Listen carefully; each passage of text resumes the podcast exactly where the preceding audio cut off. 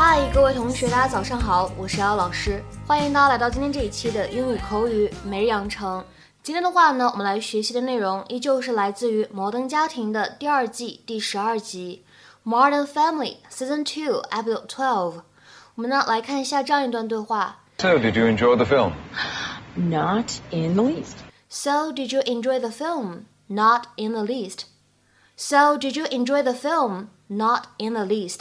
你们喜欢这部电影吗？一点也不喜欢。So, did you enjoy the film? Not in the least. 在这段对话当中呢，我们发音只需要注意一个地方，did 和 you 出现在一起的时候呢，可以选择做音的同化，会变成 did you, did you，会有一些偏向指的感觉。So, did you enjoy the film? Not in the least. Hey, hey. Check out Einstein over there. Well, that's just sad. Hey, Vish.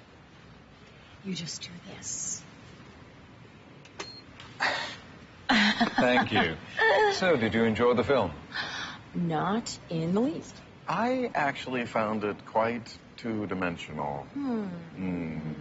Hmm. Well, lovely to see you. Good to see you too. All right. Bye. Bye. After you, Doctor. After you, Professor.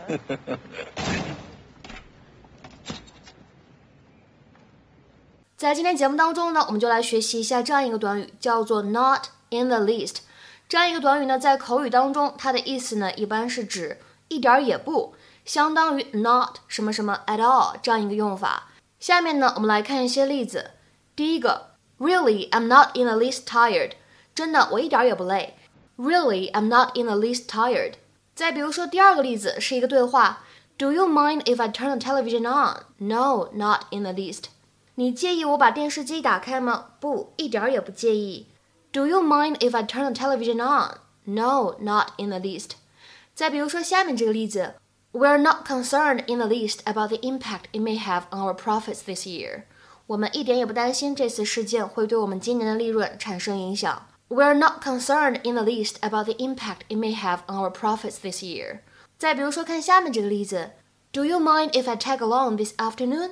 Not in the least. 你介不介意我今天下午跟着去呢？不啊，完全不会介意啊。Do you mind if I tag along this afternoon? Not in the least. 再比如说最后这个例子，Are you satisfied with the results? Not in the least. 你对这结果满意吗？一点儿也不满意。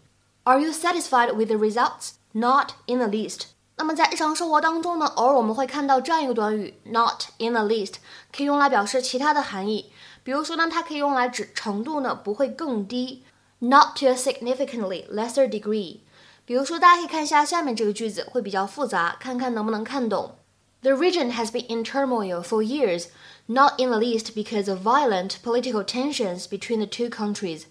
这个地区呢，多年以来一直处在动荡的状态，而两国的武力政治冲突呢，则是主要的原因。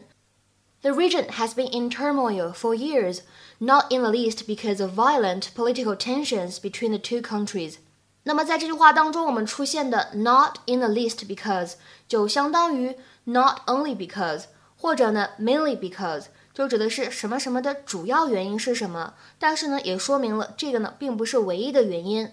今天的话呢，请各位同学尝试翻译下面这样一个句子，是一个汉译英，相对来说呢比较简单，请同学们呢留言在文章的留言区。那个笑话一点也不好笑。